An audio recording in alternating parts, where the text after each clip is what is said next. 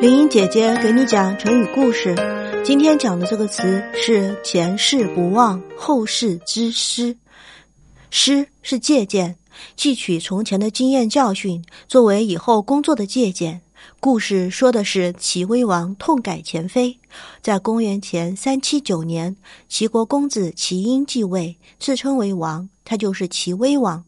齐威王在刚临政的那几年，不问国事，饮酒作乐，国家日渐衰败，人民生活困难。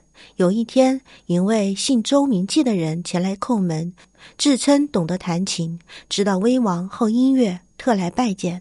威王召他进来，拾取琴给他。周季只是摸着琴弦，并不弹奏。威王问：“先生为何只是抚摸而不弹？是琴不好吗？”周记放开琴，严肃地说：“小臣懂得琴理，至于弹琴，那是乐工们的事。”于是周记大谈了一通琴理。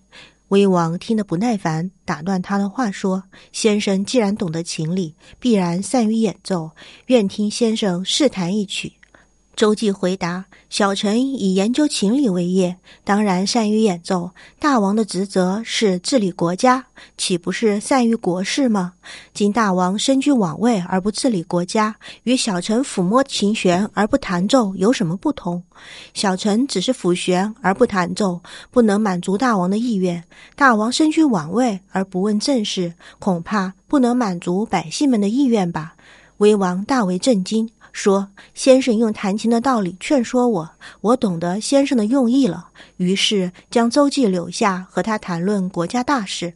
周记劝威王节制饮酒，远离女色，讲究实际，区别中间，爱护人民，整顿军备，经营霸王的事业。前世不忘，后世之师。威王心悦诚服，立即拜周记为相国。